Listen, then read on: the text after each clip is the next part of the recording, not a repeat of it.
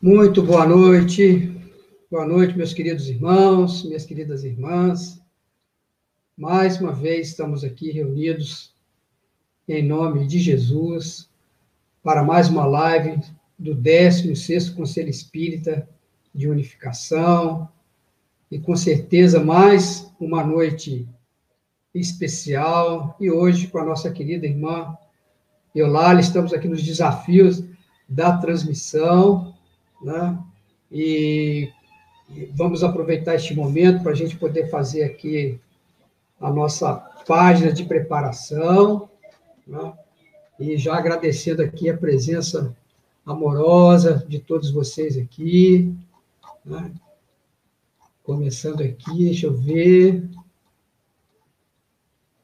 Regina Célia, Rita de Cássia, Pena Coelho Gomes, Helenita, boa noite. Márcia Vidal, nosso amigo Rodolfo Rocha, Valdice, boa noite, Elaine, Ana Maria, Joana Faria, nosso querido irmão Luiz Gustavo, a Luzinete, a Fânia, Jonas Freire, a Eliane, Júlia Amaral, Guaranéia, que alegria a presença de todos aqui, nosso irmão Rafael Coelho, André Zanoli, Mariela, Ivete, José Aristides, boa noite, a minha mãe que está aí presente também, o Paulo César, a Kátia de Valença, boa noite, Castro, nossa irmãzinha Kátia, que alegria a sua presença aqui conosco, a Rojane, a nossa irmãzinha, a Sheilinha, boa noite, Sheilinha, Ângela Mate, Dutra, lá do Paraná, que alegria também a sua presença aqui. Então, meus irmãos, para a gente aproveitar essa conexão aqui, e a página Aflições, do livro Caminho, Verdade e Vida. Mas alegrai-vos no fato de seres participante das aflições do Cristo. Essa está na primeira carta de Pedro, está no capítulo 4, versículo 13.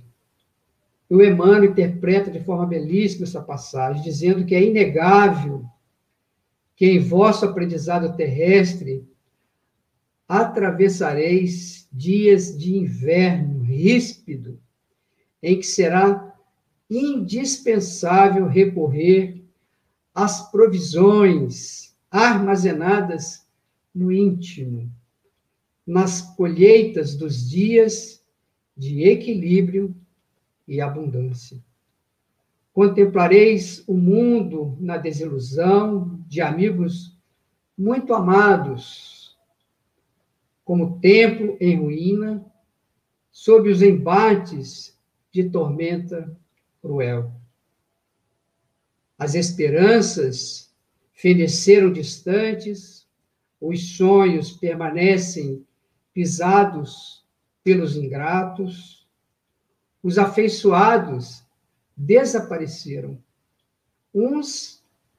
pela indiferença, outros porque preferiram a integração no quadro dos interesses fugitivos do plano material. Diz Emmanuel que quando surgir um dia assim, em vossos horizontes, compelindo-vos à inquietação e à amargura, certo não vos será proibido chorar.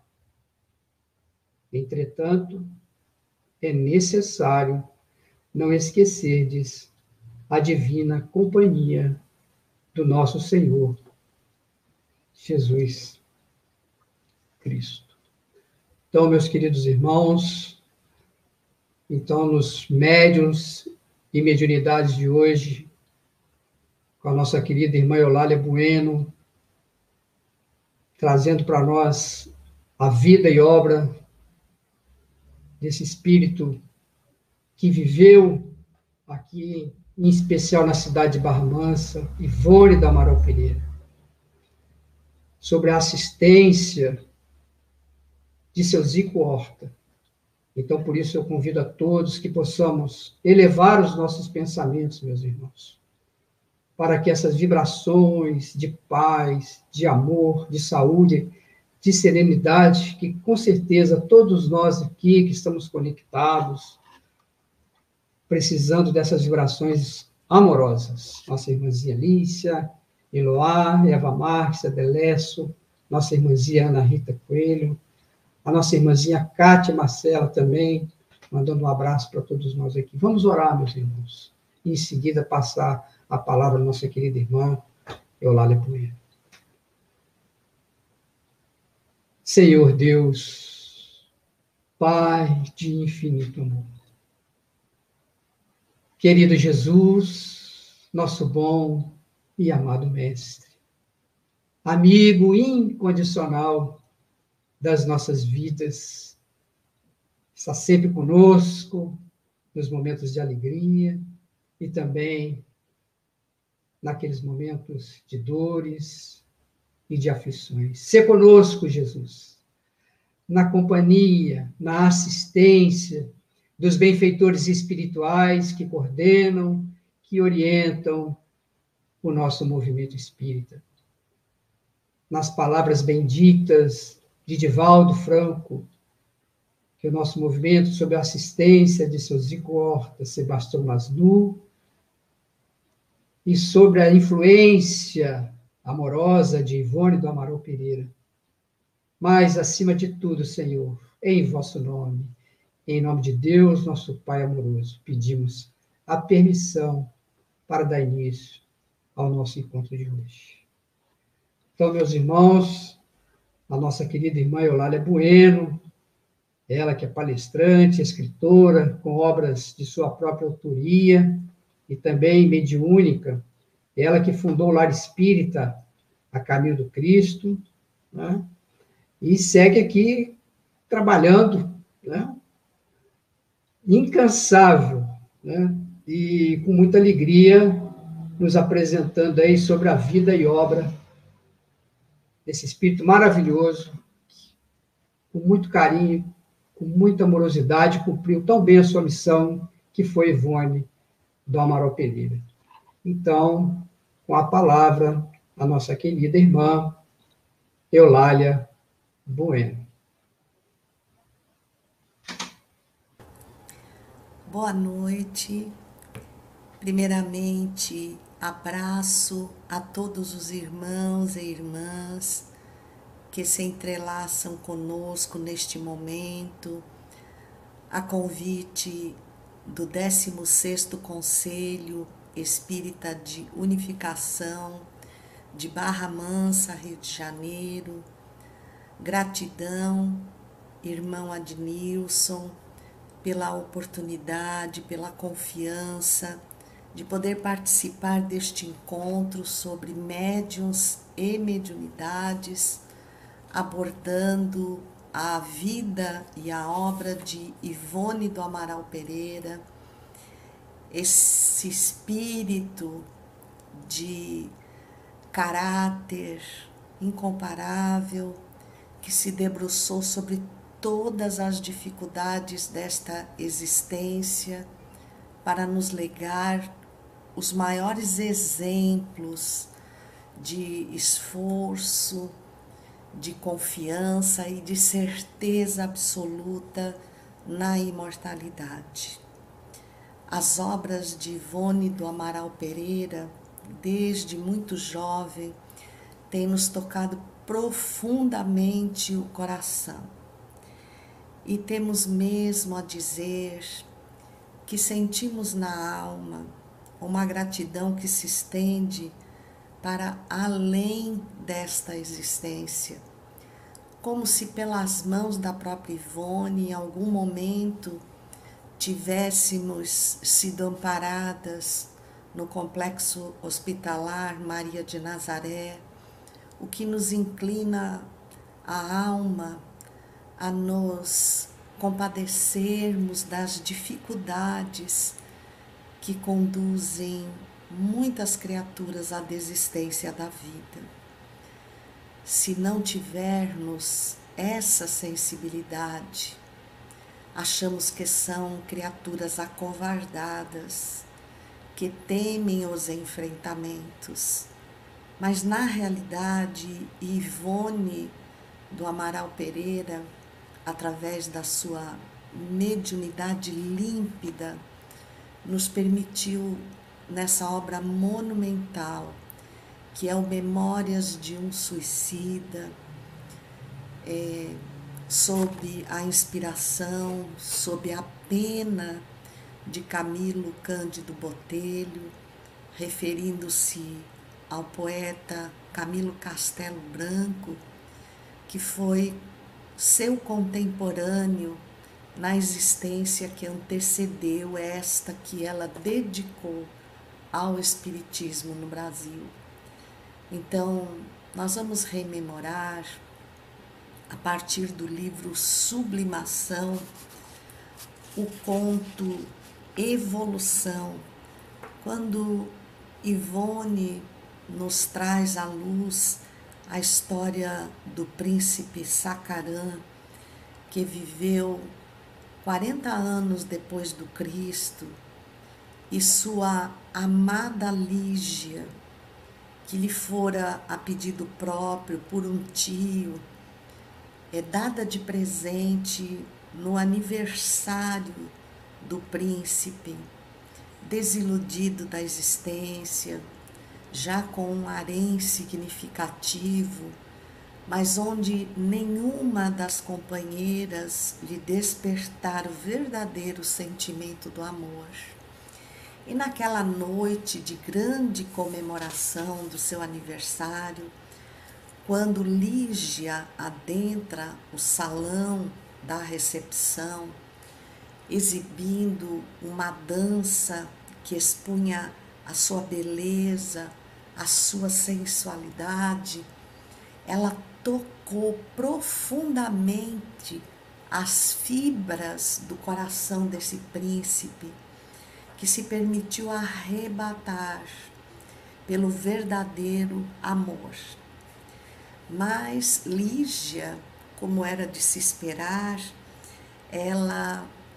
faz com que o ciúme entre as demais esposas e também entre outros elementos pertencentes ao reino chefiado por Sacarã viessem a programar o assassinato, o envenenamento de Lígia. E ele também não consegue sobreviver à dor da perda dessa mulher incomparável que lhe tomara de assalto a própria alma. Depois, nessa mesma cidade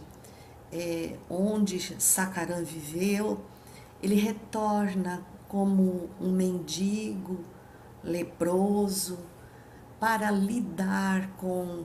a penúria, os desafios da existência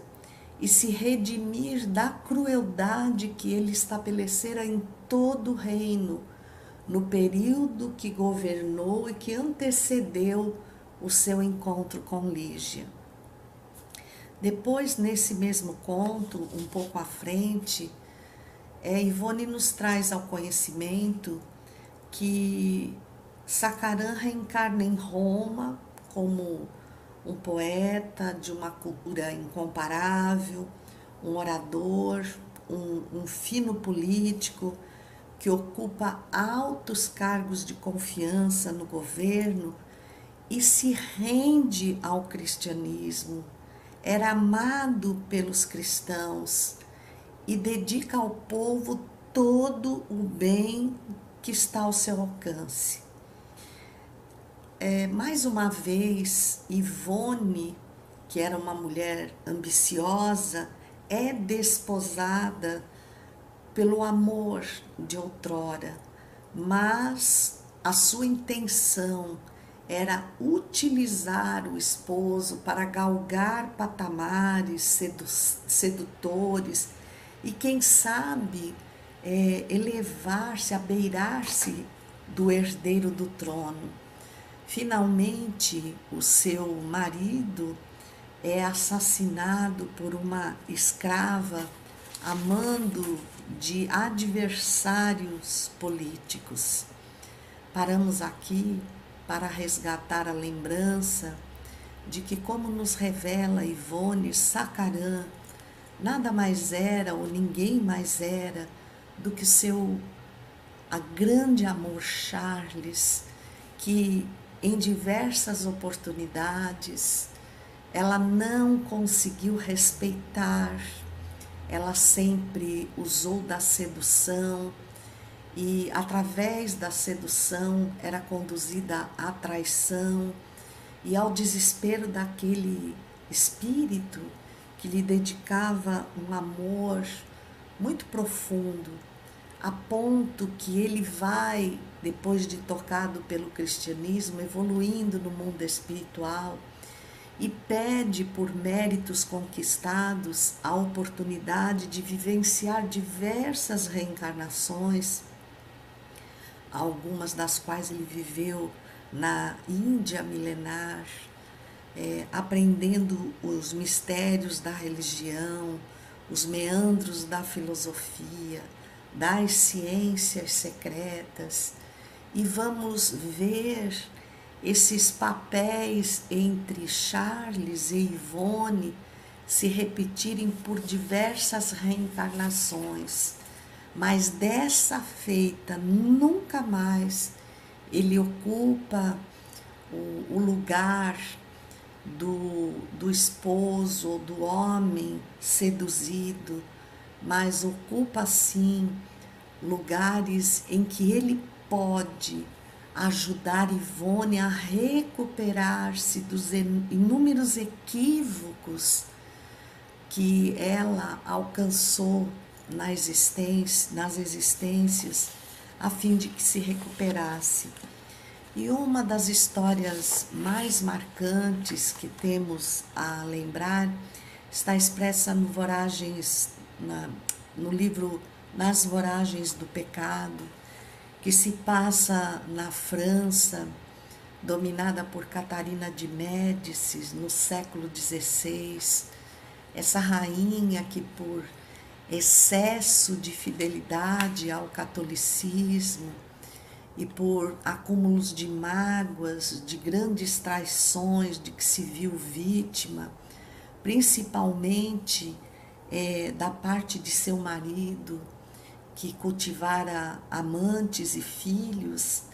é, entre eles um que se destaca, que é o capitão de fé Luiz de Narbonne, que ela tomava como alguém que queria arrebatar a herança é, do trono de seu filho, que estava sob o seu comando, seu filho legítimo. Então, é uma história em que há uma perseguição aos luteranos, aqueles é, que seguiam a doutrina de Lutero, a reforma protestante, tentando corrigir os, os desvios aplicados pelo catolicismo às sendas puras do cristianismo que chegou ao mundo nos exemplos imorredouros de Jesus. A essa época, ela era filha do conde Carlos Felipe de Betancourt de La Chapelle e sua esposa Carolina de Clermont, a condessa, com quem ela tinha mais irmãos para se contar, tinha Carlos Felipe II, seu irmão mais velho, médico, mas também teólogo, um orador que arrebatava pela riqueza do seu vocabulário e dos conceitos protestantes, luteranos.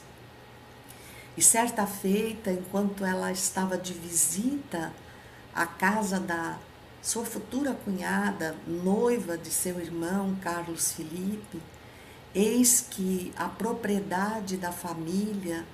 é invadida no momento em que esse irmão mais velho é, exercia o culto expunha os conceitos luteranos e ela foi simplesmente dizimada, toda a família.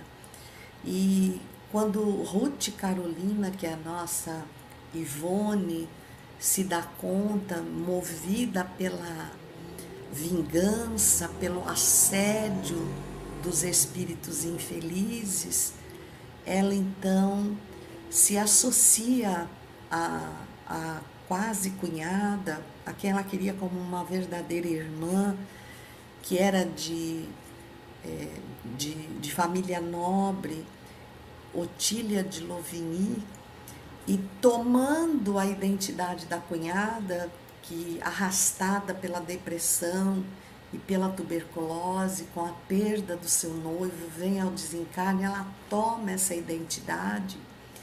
e utilizando ainda dos resquícios do seu passado de sedução, de ilusão, ela subordina aos seus caprichos aquele homem à frente é, do exército que seguia o catolicismo, vinculado aos corredores da igreja, que era o capitão de fé, Luiz de Narbonne. Só que no enredo, embora a sua identidade fosse descoberta por Catarina de Médicis, ela, a rainha aceitava essa farsa porque Ruth Carolina, na realidade, estava sendo o braço da vingança para levar ou denunciar o capitão de fé, a fim de que ele fosse aprisionado e morto e ela ter a liberdade de que o filho exercesse o reino sem nenhum tipo de ameaça. O que Ruth Carolina não contava era que no transcorrer da sua vingança, ela iria se apaixonar pelo Luiz de Narbonne,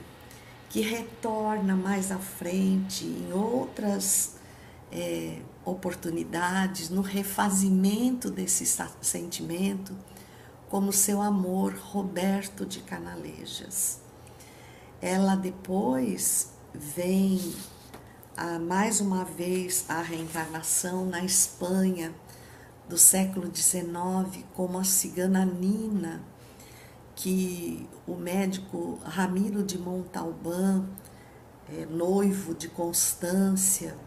conhece num retorno de teatro e vê dançando em meio aos ciganos para angariar condições de sobrevivência até que o seu corpo extenuado derreia de fome, de fraqueza, e ele acaba por um, um ato de fraternidade, recolhendo a, a sua residência, o que gera em sua noiva Constância um exacerbado ciúme. E quando Ramiro, por motivos de trabalho, viaja à França, oportunidade em que ele também conhece, tem os primeiros contatos com o Espiritismo e de lá volta transformado. Mas nesse tempo em que ele permaneceu distanciado, simplesmente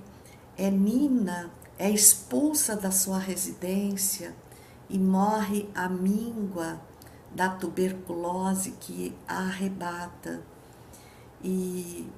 ela retorna então numa reunião mediúnica e dá conhecimento da sua imortalidade, aquele que lhe fora protetor, Ramiro de Montalbán, o nosso Charles, e lhe sugere que reate o compromisso com a sua noiva Constância para que ela volte à reencarnação e ela vem na, a, para viver, nasce na Espanha, mas depois passa a viver em Portugal, como Leila, a filha de Charles, em que ela então, pela segunda vez, porque já tinha vivido essa infeliz escolha como Andréa de Guzman no livro O Drama da Bretanha no século XVIII na França e como Leila ela volta a repetir o equívoco do suicídio. Porque casada com Roberto de Canalejas que trabalhava com seu pai que se dedicava ao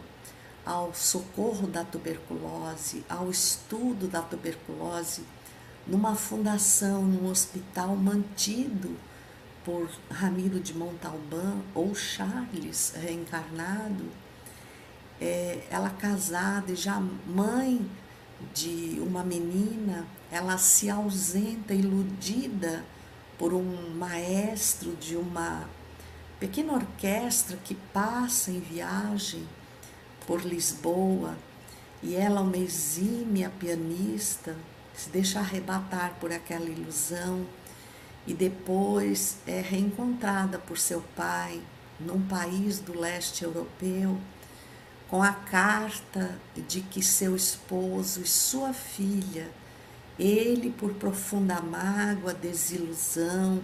mais uma vez, como sucedeu quando era Luiz de Narbonne, se permite, por descuido, contaminar pela tuberculose, não encontrava mais alegria de viver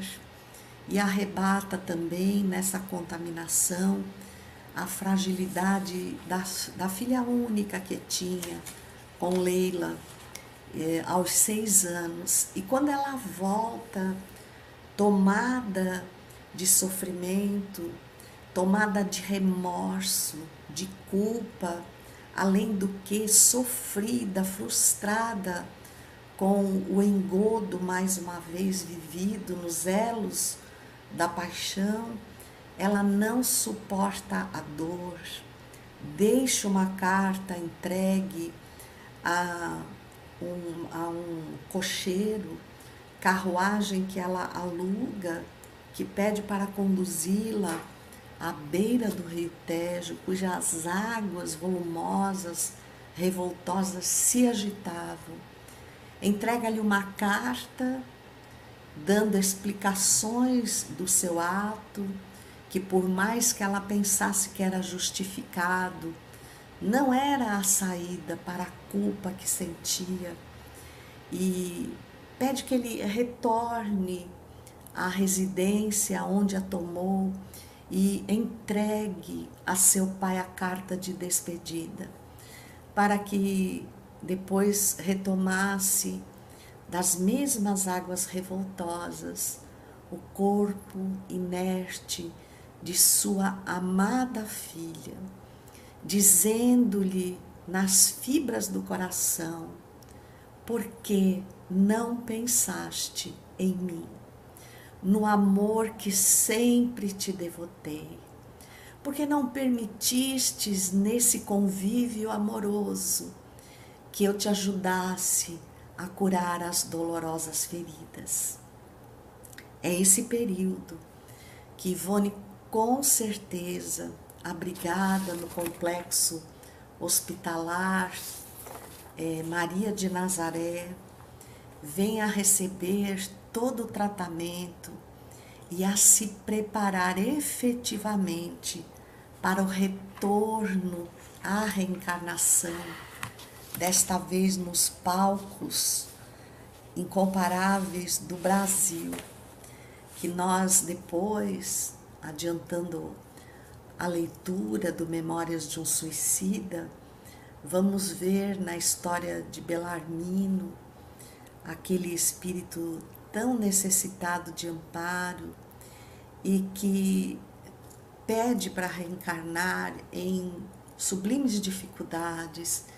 E a espiritualidade nos desvenda que os bastidores é, das provações aos espíritos que reencarnam no Brasil oferece vastas chances de ultrapassarem as suas fraquezas. Então, é quando ela, renascendo no dia 24 de dezembro de 1900 na antiga vila de Santa Teresa de Valença, hoje Rio das Flores, no sul do estado do Rio de Janeiro. Aos 29 dias de vida, a pequena Ivone tem um severo ataque de tosse, sobrevindo uma sufocação que a deixou num estado de morte aparente. E seus pais, Manuel José Pereira Filho, e a mãe Elizabeth do Amaral Pereira, tiveram ali a experiência de um sofrimento incomparável, uma dor profunda. E embora ela tivesse mais cinco irmãos, um mais velho e o restante mais jovens do que ela, aquela era a, a filha única de Elizabeth e ela, como mãe, depositou seu coração durante o velório, momentos antes da, do sepultamento do corpo da pequena Ivone, tomou-a em seus braços, com a pequenina cabeça envolta numa coroa feita de mini rosas, leva ao quarto e em seus braços e de joelhos entrega o coração à mais sentida prece a Maria de Nazaré, lembrando que a mãe de Jesus é a tutora do, do Hospital Maria de Nazaré com seu mesmo nome, que envolve, acalenta e oferece recursos aos espíritos que experimentaram a dor do suicídio. Então, a mãe de Jesus, com certeza, também acalentou a prece de Elizabeth quando ela diz: Senhora, mãe de Jesus, se minha filha realmente está morta, o que não sente o meu coração de mãe? Eu tá entrego na mais absoluta resignação. Mas eu te rogo, Senhora, que se ela estiver viva, faze com que ela dê um sinal antes de entregar-lhe o frágil corpo à sepultura.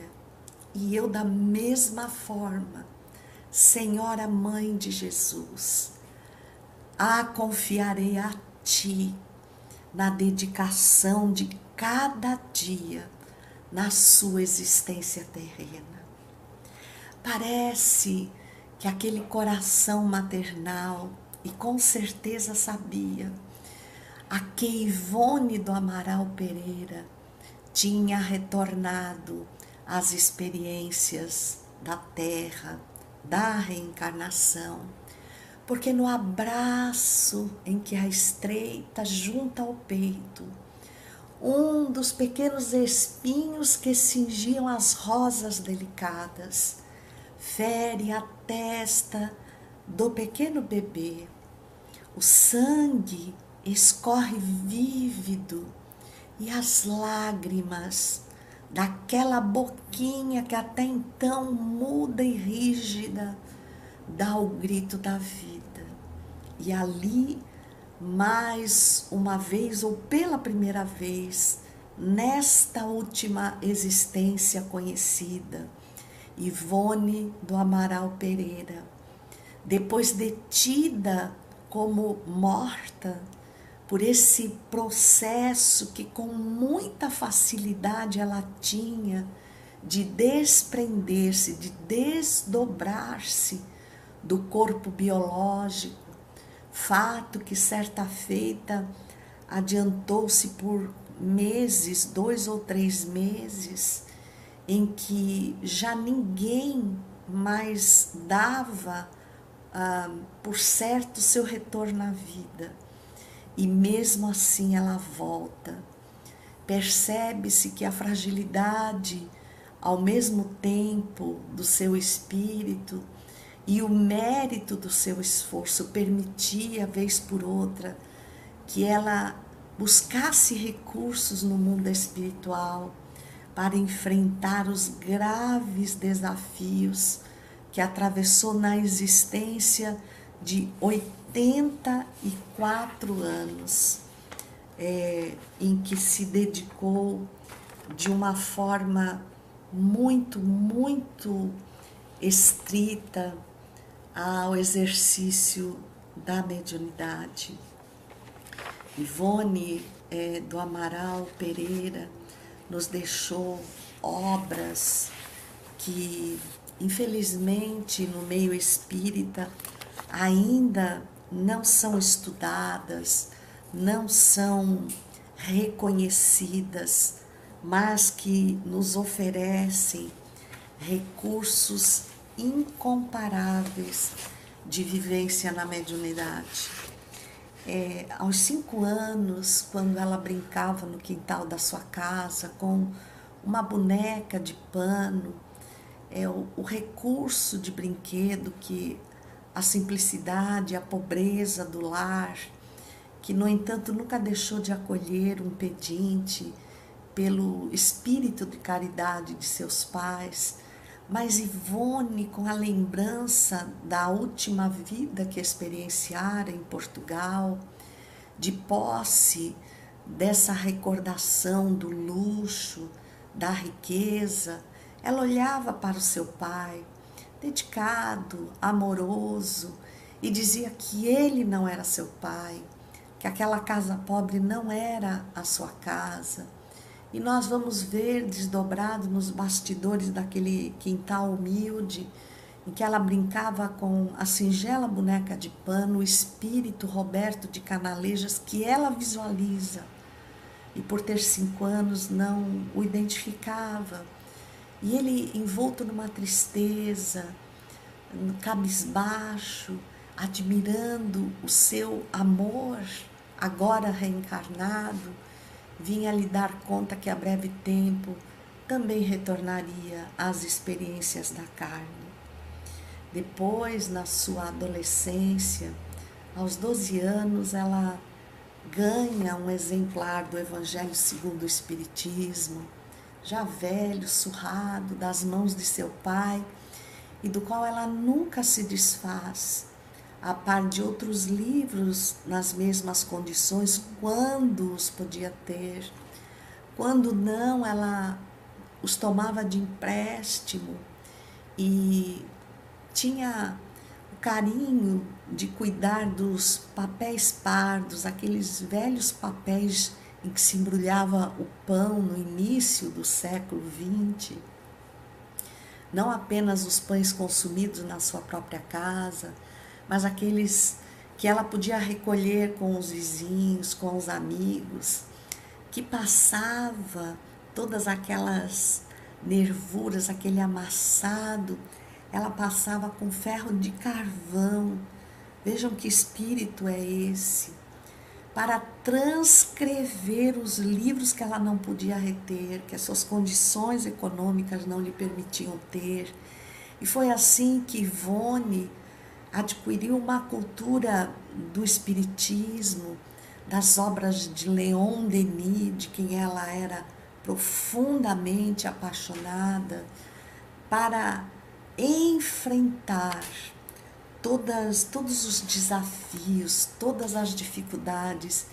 que a existência iria lhe oferecer. Então,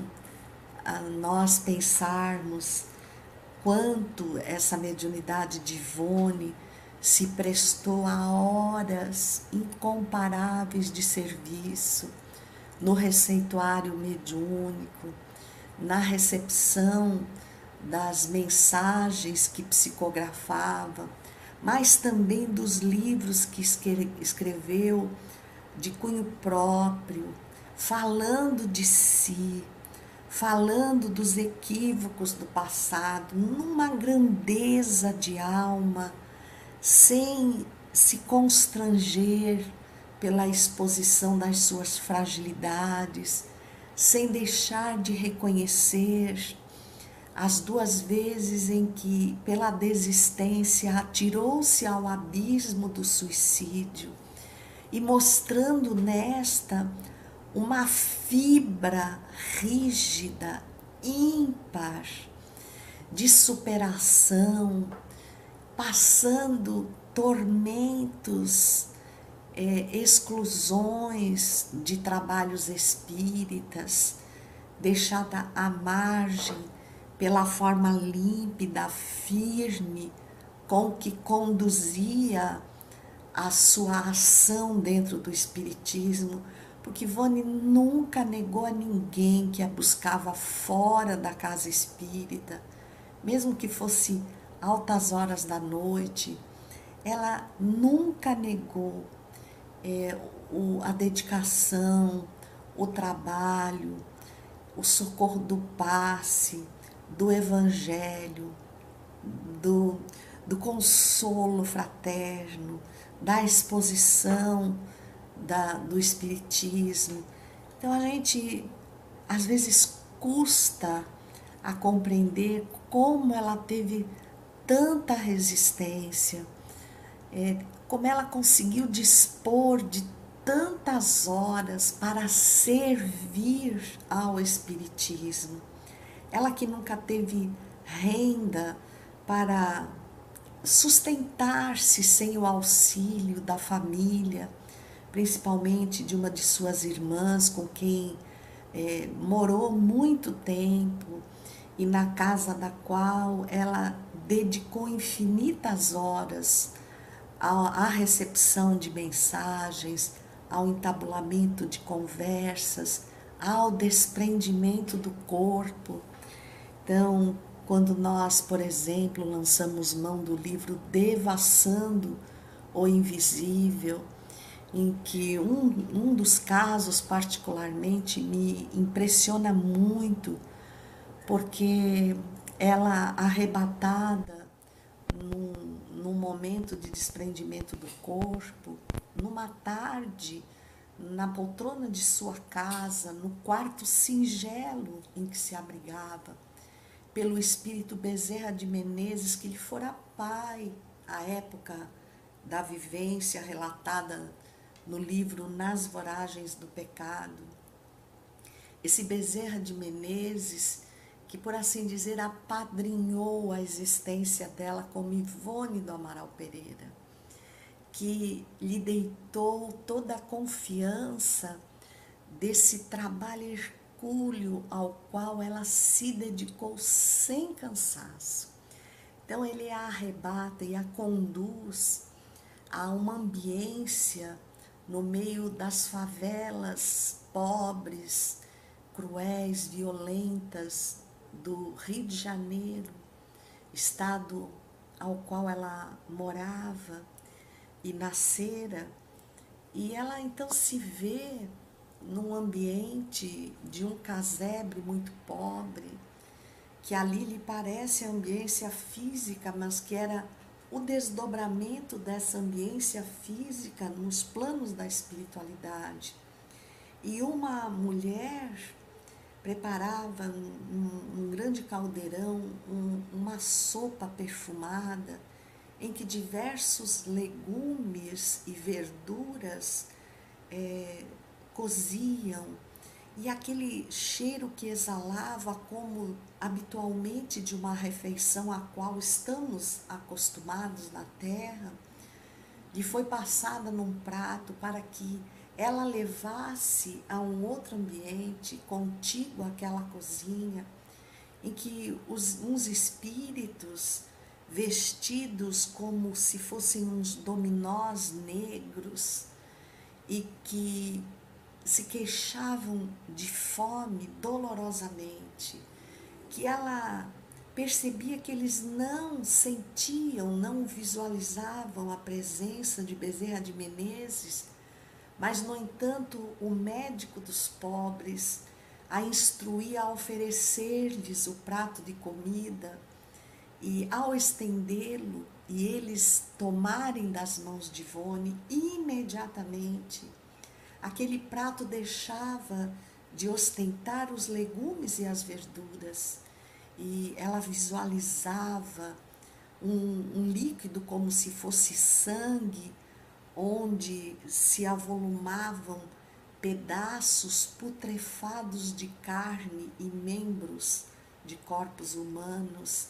no que lhe muito inquietava, porque logo os espíritos atormentados largavam o prato com que esperavam aquietar a fome que lhes consumia, para desdobrar-se em lamúrias, em queixas e em gritos revoltosos, quando então Bezerra lhe inspira para que ela os conforte, para que ela seja médium dele, da mensagem que ele trazia, convidando-os ao tratamento, à recuperação, ao alívio das chagas. Então, por mais que nós nos é, debrucemos sobre as obras de Ivone, não conseguiremos absorver o alto significado dessa vivência que se estendeu por 84 anos, nos legando de toda a forma é, os exemplos da mediunidade ilibada, dedicada. Então, ela nos fala no livro Recordações da Mediunidade e que nós fazemos questão de sorver do próprio texto para que não venhamos a distorcê-lo é, sob a emoção da leitura e da lembrança de Ivone mas logo na introdução ela diz, referindo-se a si mesma, podemos dizer que nossa vida foi fértil em dores, lágrimas e provações desde o berço. Sentimos que absolutamente não teríamos nas lutas e testemunhos que a vida exigiu de nossas forças, se desde o berço não fôramos acalentada pela proteção vigorosa da revelação celeste, denominada Espiritismo. Então, ela alega a cada um de nós que nos dizemos espíritas, mas que na grande parte das vezes em que somos chamados aos desafios, é, titubeamos na nossa fé,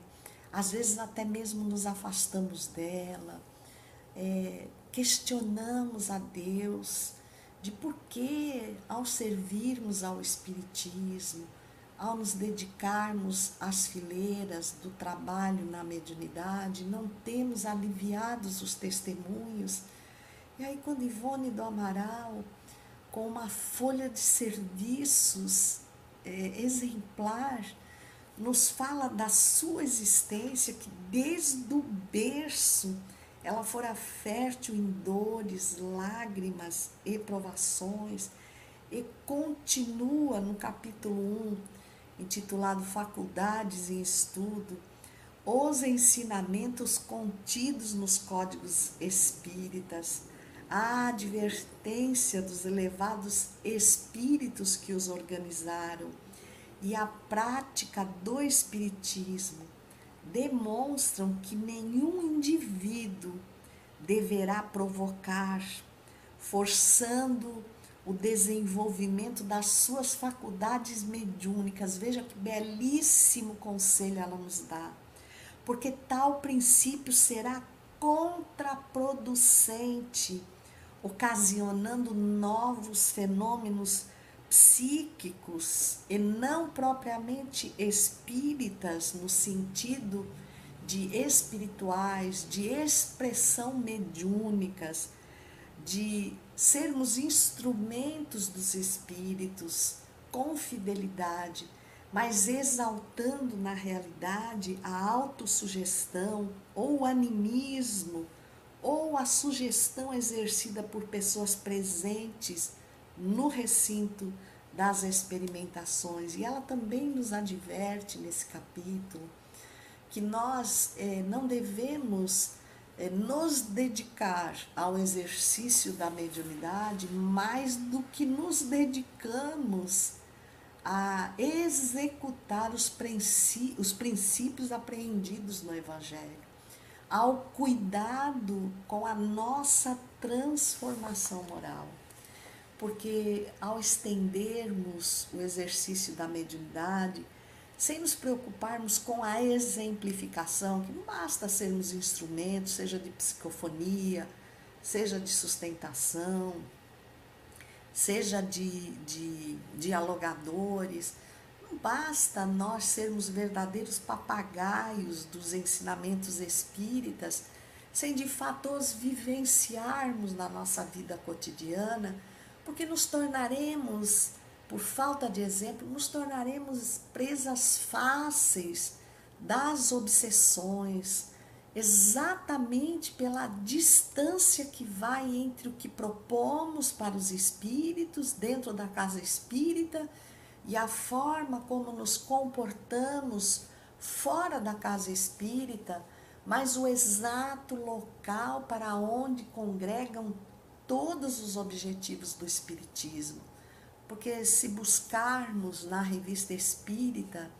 de dezembro de 1861 as orientações de Kardec quanto aos objetivos do Espiritismo, na matéria sob o mesmo título, nós vamos ver que não é o exercício da mediunidade dentro da casa espírita, nem o, o bater cartão nas tarefas espíritas,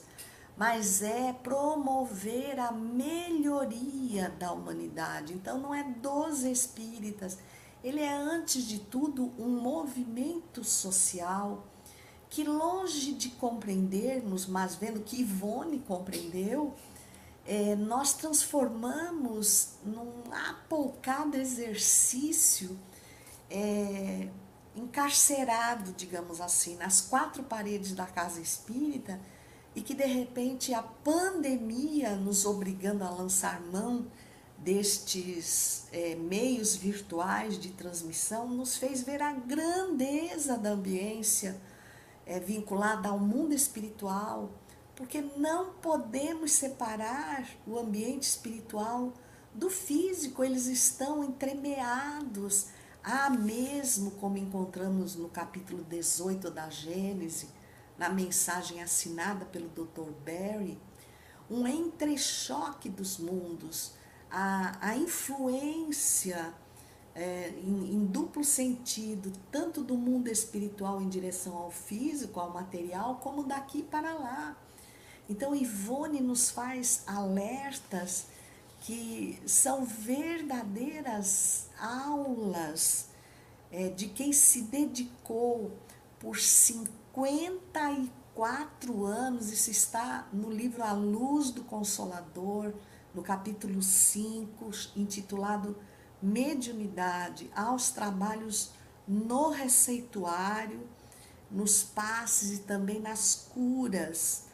é, que teve a sua psicografia assistida por Bezerra de Menezes de 1926 a 1980 que de 1927 a 1971 ela também foi uma oradora espírita. É, pena que não tinha com tanta facilidade é, a, a, o modo de gravar o falar de Ivone, como também eu falo de outros espíritos que passaram aqui, é, investidos da autoridade moral falando nas fileiras do Espiritismo, para que nós pudéssemos absorver não apenas as palavras, mas os exemplos deles. Então, essa Ivone do Amaral Pereira, que dedicou toda a sua vida a ser uma humilde costureira, que não apenas costurava para suprir as suas necessidades mais imediatas, mas também para doar àqueles que não tinham condições, para cobrir de forma digna o corpo que se submetia à pobreza. Ela passou a morar com a sua irmã Amália desde 1952. Ela colaborou na revista Espírita, o reformador da FEB, sob o pseudônimo de Frederico Francisco, em homenagem às iniciais de Frederic François Chopin. Esse amigo espiritual é, com quem ela tem um elo de afetividade e, e fraternidade incomparável. Ivone do Amaral Pereira, ela nos legou um exemplo de amor profundo aos espíritos suicidas e aos obsessores com os quais ela granjeou uma profunda gratidão e respeito. Diz ela que em meio ao sofrimento e às provações da vida, os momentos mais felizes que ela pôde experimentar foram sempre aqueles em que passou em contato com o mundo espiritual, durante os quais esse mundo espiritual se abria para mim, diz ela, e se me revelava. Eu convivia com os espíritos e com eles me instruía. Trabalhava e progredia. Com esse trabalho silencioso, ignorado, humilde, consegui curar doentes do corpo e da alma, orientar médiums e centros espíritas. E finaliza ela: meu trabalho foi diário, qualquer que fosse, e nunca me decepcionei. Sentia-me sempre preparada para exercê-lo. Essa última frase fica para nós como um exemplo quando nos vendo surpreendidos pelo isolamento social, na imposição sanitária de fecharmos inclusive as nossas casas espíritas, em que muitos de nós se queixaram da inutilidade, da mediunidade que enferrujava porque não tinha tarefas mediúnicas, aqueles que num desconhecimento profundo Desculpem-me a franqueza, mas não tenho outro meio de me expressar. Quando vejo as pessoas dizerem que exerceram a mediunidade em, em supostas reuniões mediúnicas virtuais, é, sem é, ignorando, digamos assim, ignorando totalmente os bastidores complexos que a espiritualidade distende e que o livro Memórias de um Suicida, quando os benfeitores vêm à Terra solicitando um pequeno grupo para atender espíritos suicidas, encontra imensas dificuldades e, obviamente, não consegue reunir numa única casa espírita os médiums que tivessem dotes morais suficientes para exercer o trabalho de intermediários, de espíritos com tamanho grau de sofrimento, porque isso lhes adviria em complexos problemas na vida é, de existência e também no corpo biológico. Embora eles fossem é, vibratoriamente sustentados e apadrinhados, não apenas enquanto durasse a tarefa, mas por toda a sua existência e depois dela, pelos benfeitores é, ligados ou que chefiavam o complexo Maria de Nazaré, mesmo assim, eles são tão raros, tão poucos, eles conseguem tão poucos médios e eles trabalham desdobrados também na casa espírita em que se reúnem, nos momentos de desprendimento do sono. Então, quando nós apoucamos a grandeza desses benfeitores, do trabalho da espiritualidade, quando nos é, achamos indispensáveis para que os espíritos possam absorver as nossas palavras, eu tenho que dizer, os espíritos ainda precisam das nossas palavras, porque nós ainda não estamos capacitados para lhes oferecer o exemplo, porque esse era o grande medicamento. Na impossibilidade também deles perceberem as presenças dos espíritos benfeitores, como aqueles espíritos é, naqueles, naquele local na favela do Rio de Janeiro, aqueles dominós a que Ivone se refere, que ali dividindo o ambiente com ela e Bezerra de Menezes não conseguiam sentir nem absorver as benesses que o grande espírito benfeitor lhes oferecia. E ele então confiava a Ivone que fosse a intermediária, mas ela tinha dotes morais dos quais nós estamos deserdados por falta de dedicação, por falta de é, nos oferecermos a, a, a conquistá-los exatamente nas lides de cada dia, é, de frente aos desafios. É assim que o livro dos Espíritos, em resposta à pergunta de Kardec, Kardec a 909, se era possível, é, enquanto estamos a caminho na reencarnação, domarmos as nossas más inclinações. E os benfeitores respondem que não somente é possível, como também temos feito muito pouco esforço em relação a isso. Então, se nós já tivéssemos nos capacitado de exemplos morais, ou seja, se nós saindo da casa espírita nos preocupássemos em colocar aqui é, na conduta diária o que fazemos lá, então, respeitando, amando, é, absorvendo os obstáculos do dia a dia com espírito de luta, é, de, de superação, mas não. E aí, sem o conhecimento espírita, nós achamos que somos imprescindíveis para o esclarecimento dos espíritos através da nossa mediunidade, que assim eles ficam acumulados em torno de nós nos perturbando. A única coisa que pode nos perturbar é a auto-obsessão ou as influências espirituais em diversas graduações, é, por efetiva similitude moral entre nós e os espíritos que supostamente nos perturbam. Quando não, eles olham para nós e nos veem tão fechados na nossa ignorância, na nossa pobreza moral, que eles dizem: nem vale a pena me aproximar dele, ele por si já se perturba muito. Então, nós colhemos em Ivone do Amaral Pereira, vocês podem perceber que eu ficaria aqui a noite inteira falando dela, é,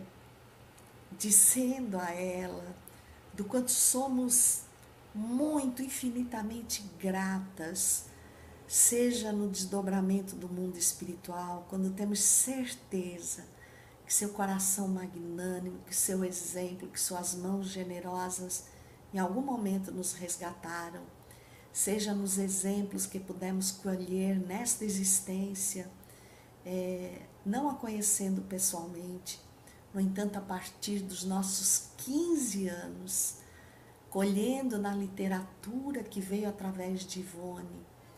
é, a resistência para as adversidades da vida. E como não podemos mais é, nos estender, nós queremos tomar é, do próprio livro Recordações da Mediunidade, na sua introdução, uma prece que Ivone ali oferece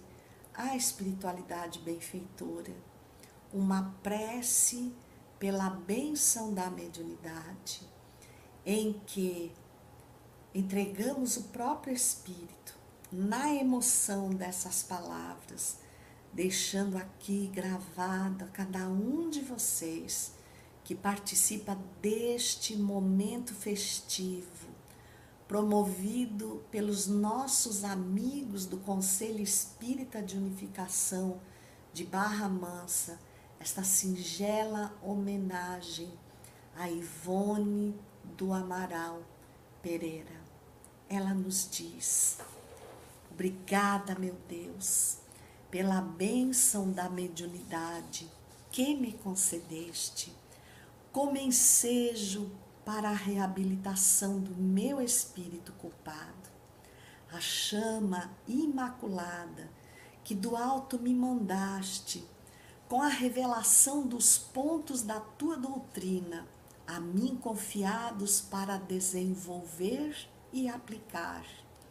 Eu te devolvo no fim da tarefa cumprida, pura e imaculada conforme a recebi. Amei-a e respeitei-a sempre. Não a adulterei com ideias pessoais, porque me renovei com ela a fim de servi-la. Não a conspurquei, dela me servindo para incentivo às próprias paixões, nem negligenciei no seu cultivo para benefício do próximo, porque todos os meus recursos pessoais eu utilizei na sua aplicação. Perdoa, no entanto, Senhor, se melhor não pude cumprir o dever sagrado de servi-la, transmitindo aos homens e aos espíritos menos esclarecidos do que eu o bem que ela própria me concedeu. Fazemos nossas as palavras de Ivone e desejamos a mim como a cada um de vocês que no aprendizado espírita e que principalmente no exercício da mediunidade, no exercício de intermédio entre o mundo espiritual e a terra, nós nos transformemos pelo próprio esforço nas refregas de todo dia, o instrumento límpido do amor e da consolação do Cristo, de tal maneira que um dia, ao terminarmos a jornada na terra, de joelhos nos bastidores da espiritualidade, como a própria Ivone, possamos oferecer a Jesus esta prece e que esta prece comprove a forma como vivemos sob as bênçãos do Espiritismo. Gratidão, permita-me chamar-te de mãe, Ivone do Amaral Pereira. Gratidão por existir e por ser este exemplo que nos torna firmes à frente dos desafios da vida. E que assim seja para todos nós. Gratidão também aos irmãos que nos acolherem, acolheram, a quem retorno neste momento, despedindo-me de tono todos com um fraterno abraço e votos de muita paz.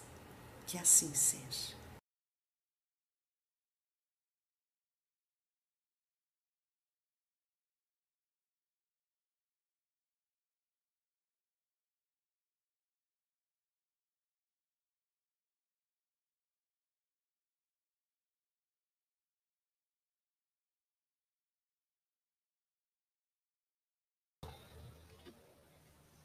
Minha querida irmã Eulália, receba de todos nós aqui o nosso abraço, as nossas melhores vibrações de muita paz, de muito amor, de muito carinho, por esse momento, aproveitando as palavras aqui do nosso querido irmão Paulo, né, dizendo que ficaríamos aqui ouvindo essas palavras tão amorosas que nos traz assim muita paz. Então receba a nossa gratidão